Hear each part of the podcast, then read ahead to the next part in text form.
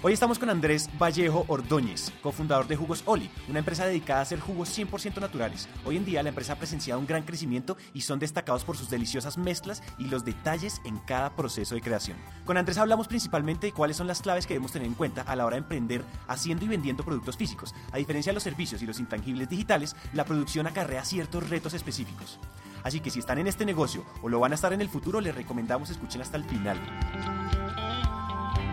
Hola a todos y bienvenidos a Emprendete, un espacio para aprender a través de historias. Es un hecho que las historias son la mejor manera de aprender y queremos que aprendan en esos tiempos muertos como el tráfico, cuando hacen ejercicio, en salas de espera o mientras hacen de comer. Esos tiempos ya no son perdidos, son para que aprendamos juntos. Andrés, bienvenido. Santiago, mucho gusto, ¿cómo estás? Muy bien, muy bien. Quiero que, quiero que te presentes a la audiencia. Nosotros ya llevamos hablando aquí un rato, pero cuéntales un poquito quién eres, qué haces, qué te levanta por las mañanas. Bueno, mi nombre es Andrés Vallejo. Yo actualmente soy el gerente general y cofundador de Jugos Oli.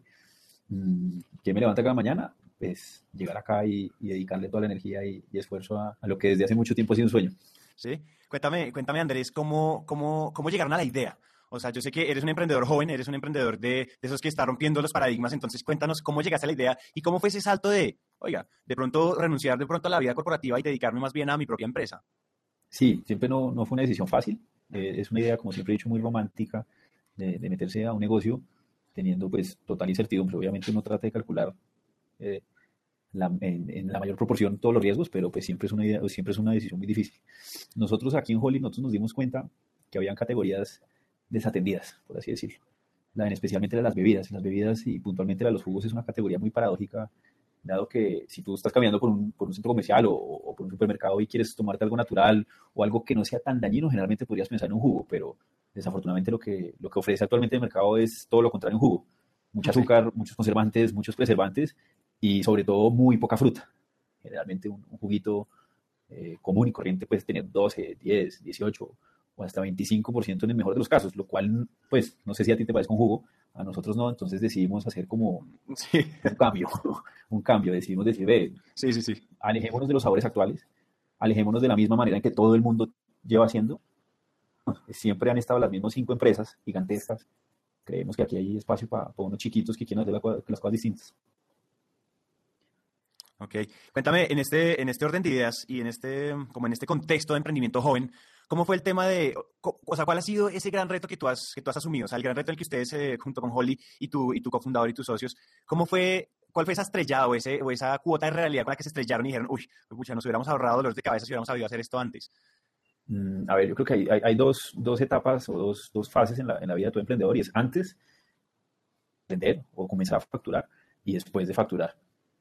O para nosotros la mayor sorpresa o la mayor eh, barrera o desilusión, queramos llamarlo, fue que eh, era muy difícil entrar. Es decir, finalmente, dado nuestro modelo de negocios, pues teníamos, tenemos que utilizar muchos proveedores, ¿cierto? Como no, como no tenemos, eh, digamos así, planta o no, estamos, eh, no tenemos activos como tal, por así decirlo, tenemos que buscar muchos proveedores. Y fue muy difícil entrar a ese mundo porque ellos están muy, ellos están muy tranquilos o muy contentos pues con Coca-Cola, con Postobón, con no sé, con Juice California, con otro tipo, con otras bebidas. Entonces ellos ya están muy cómodos.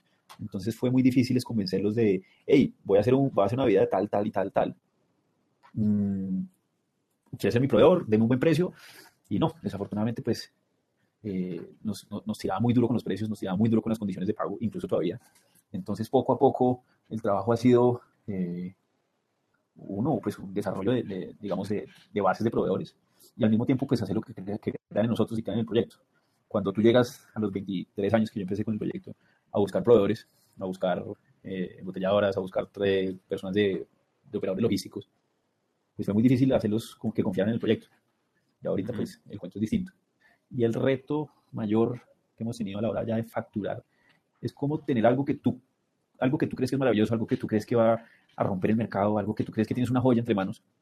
Nosotros creemos que eso es nuestro producto ya cómo comunicarles o cómo transmitirles todo eso tan bueno que nosotros sabemos al cliente, al consumidor eh, y a todos los grupos de interés en general. Entonces ese ha sido el mayor reto, es cómo, cómo tener este, esta joya en manos y, que todo y, enamorarlos, fidelizarlos, eh, hacer, pues, generar nuevos negocios y etcétera. básicamente esos han sido los dos retos los dos grandes retos. Eh, yo quiero saber una cosa. En ese orden de ideas, tú me estabas diciendo ahorita, antes de comenzar la grabación, que ustedes han sido muy buenos o digamos que se han destacado entre, entre, varias cosas. Se han destacado en el tema de, de cómo construir relaciones con sus clientes, de cómo eh, lo que estás diciendo, generar nuevos negocios, de servicio al cliente, de fidelización. Cuéntanos qué consejos nos puedes dar y cómo ha sido desde tu experiencia ese tema de fidelización de clientes, de servicio al cliente y de ese relacionamiento con el cliente.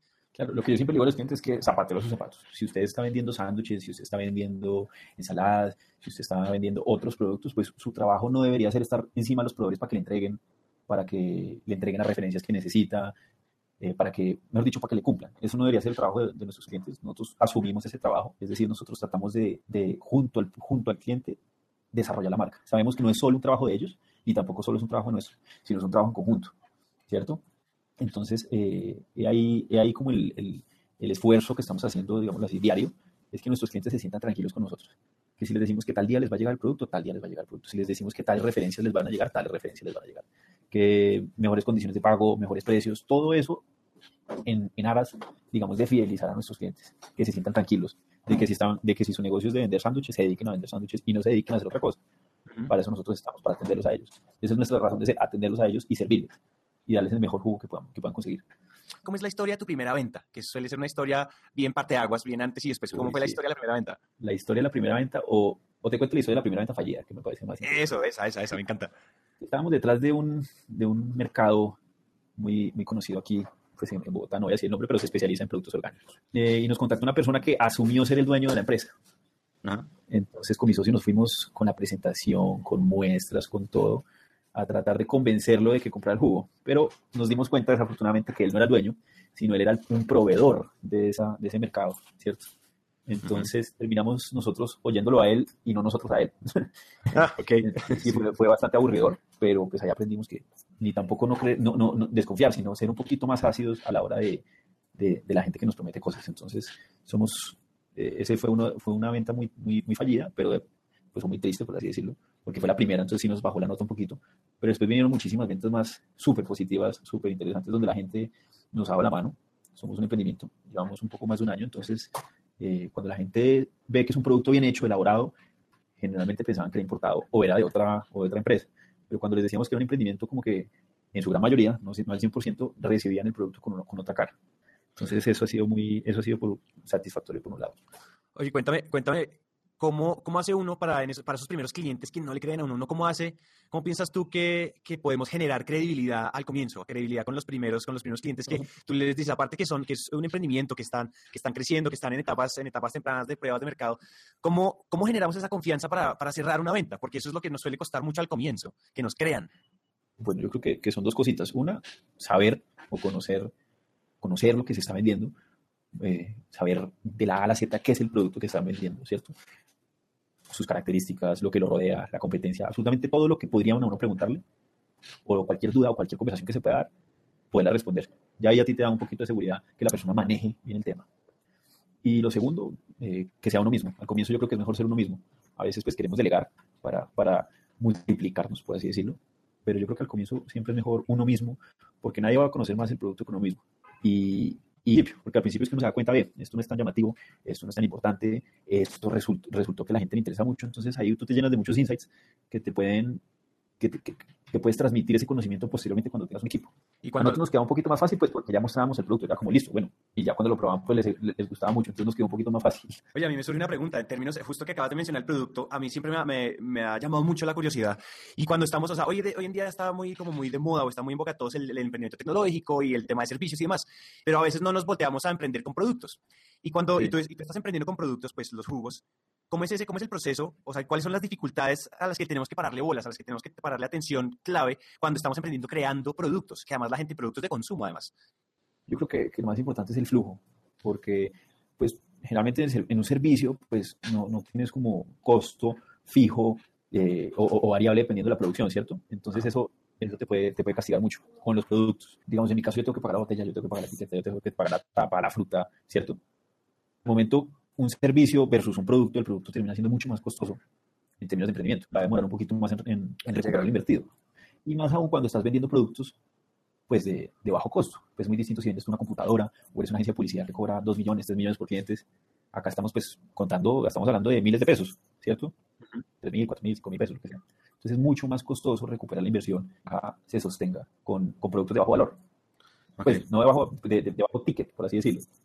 Ya si tú vendes un computador, pues, pucho, pucha, mucho más rápido, pues la facturación va a ser más alta. En cambio, si, pues, si, vendes, si vendes jugos, galletas, chocolates, aguas, pues ahí va a ser granito a granito, granito a granito, y te vas a tener que concentrar en el volumen.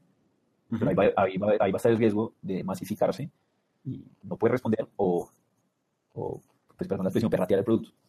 Sí, porque cuando, o sea, ¿en qué momento decide uno, decide uno, ¿cómo me masifico? O sea, ¿cómo sabe uno o cuál sería ese punto de inflexión en términos de producción, en términos de comercialización, cuando uno, o sea, cuando uno tiene que crecer con cautela, porque ustedes pueden llegar de pronto a grandes superficies, a grandes almacenes y hacer y firmar un contrato gigantesco, pero eso puede afectar ese flujo de caja. ¿Cómo sabes, o sea, ese punto de inflexión, cuando, o sea, ese punto de inflexión, ese punto, ese hito donde ustedes saben, listo, nos podemos meter en esto o no nos podemos meter en esto? O sea, ¿qué, qué nos dirías a todos los que estamos emprendiendo con productos de, hey, cuidado, el punto es este y no este, no se dejen embelezar por los números del contrato?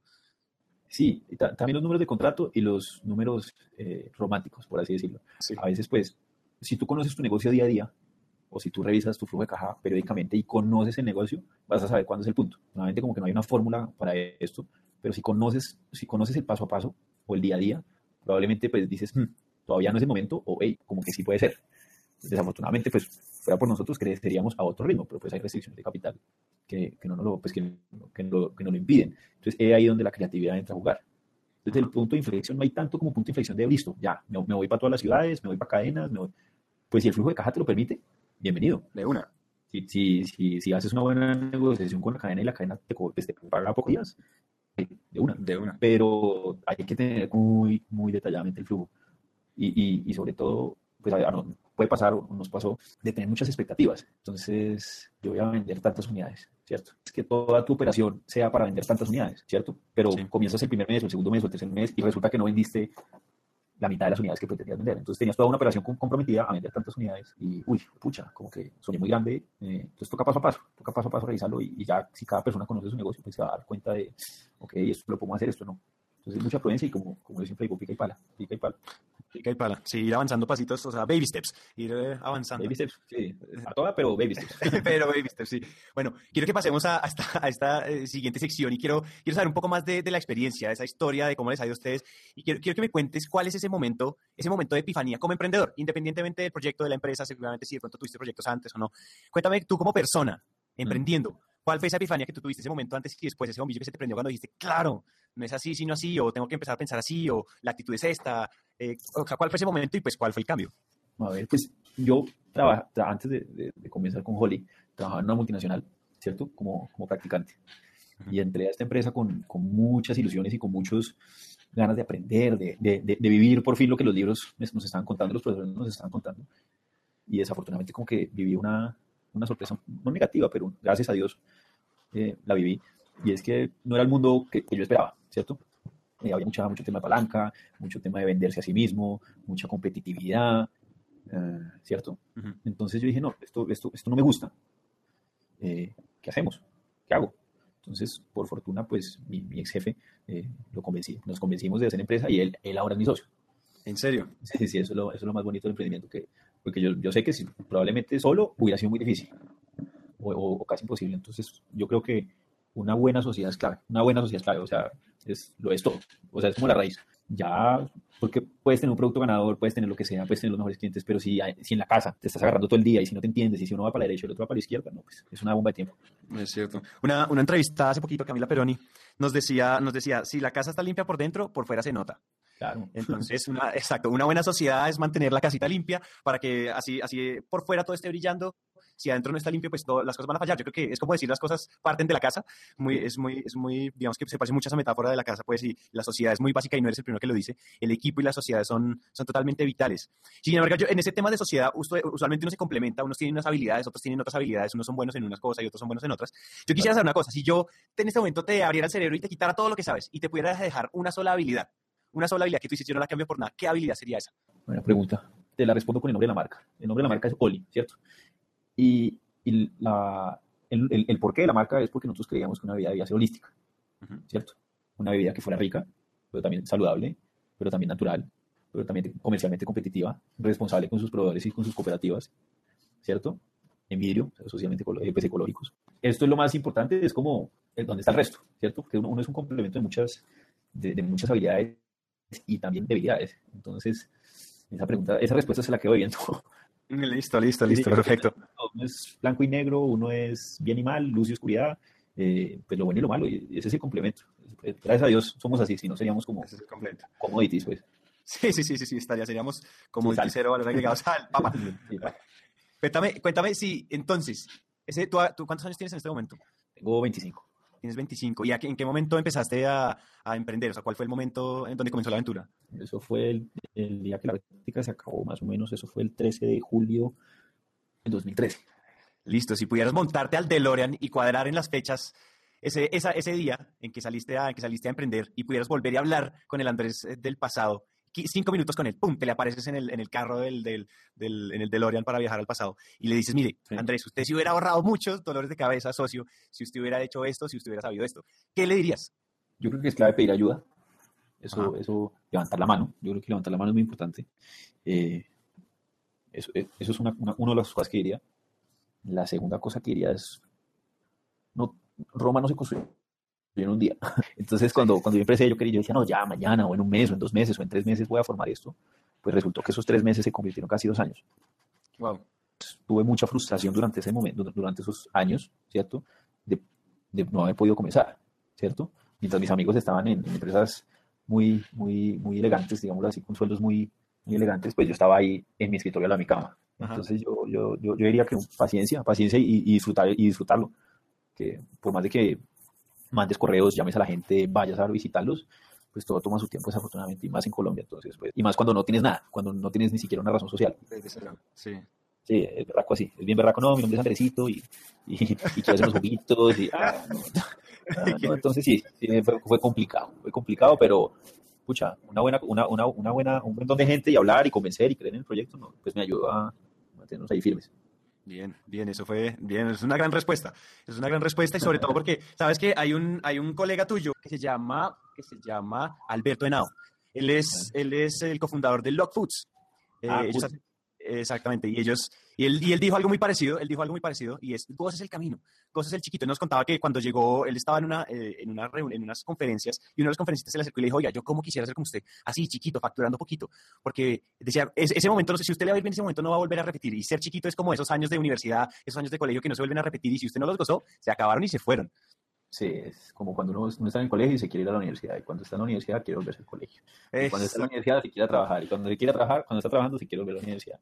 Y cuando está trabajando se quiere pensionar, y cuando está pensionado Exactamente, entonces como esa, esa trampa del ego de nunca estar satisfechos, entonces como, ellos, o sea, el emprendedor tiene, el, el, presente del emprendedor es muy rico, es muy estimulante como para no aprovecharlo y no disfrutarlo. Entonces hay que, yo creo que es una gran lección de estas, de estas dos entrevistas y justo con lo que dices tú, que le dirías a, al yo, a tu yo de tu pasado y es, góceselo, góces el paseo, que además no se repite. A ustedes, ustedes están experimentando un éxito bien interesante, eh, seguramente les va a seguir yendo súper bien, entonces pues este, esta etapa chiquita, esta etapa temprana no se repite.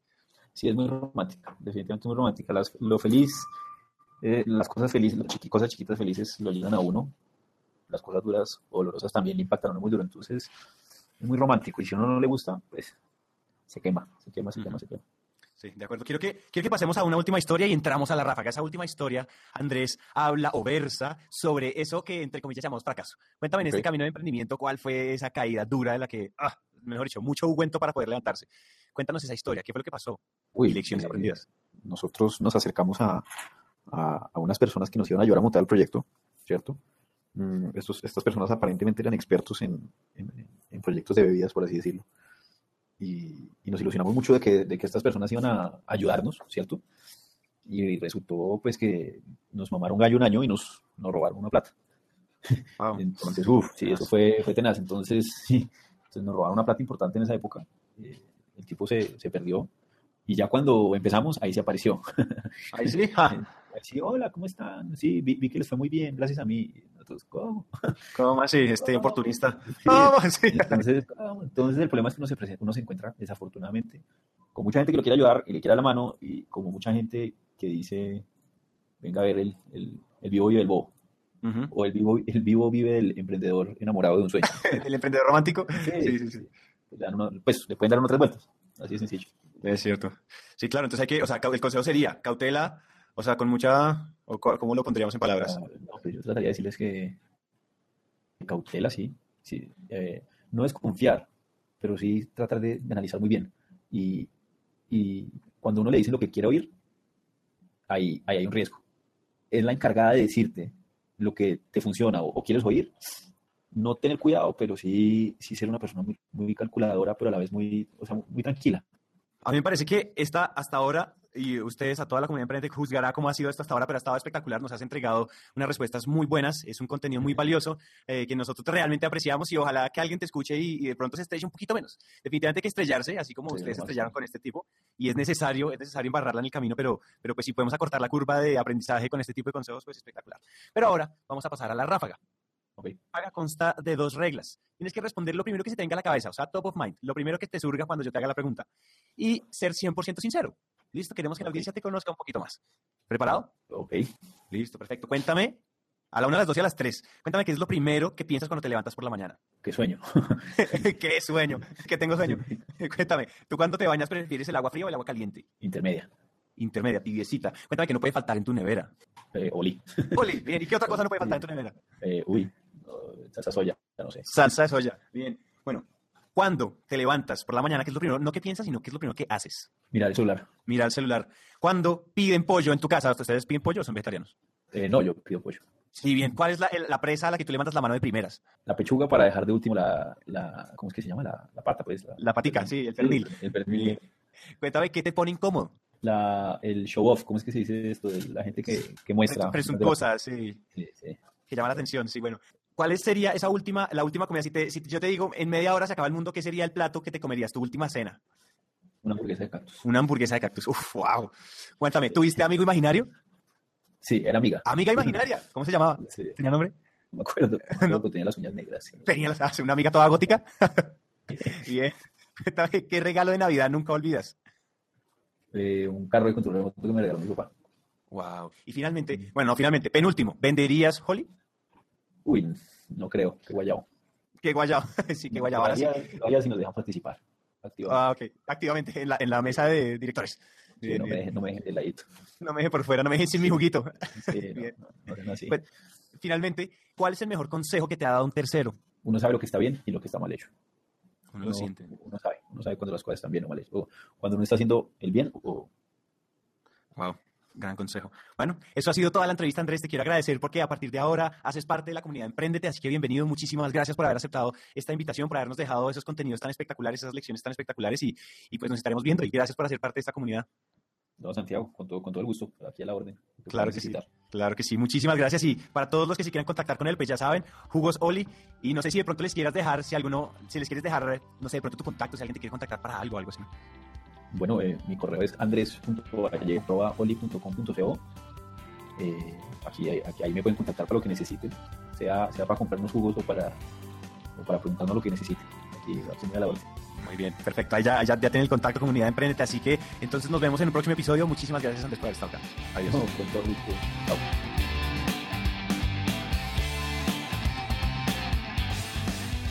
Hasta aquí llega esta historia y nos encanta que hayan llegado hasta el final, porque una persona comprometida con su éxito es una persona comprometida con su educación. Emprendete es una comunidad donde nunca dejamos de aprender y este tiempo que acaban de invertir es un paso más para que su educación se convierta en un hábito.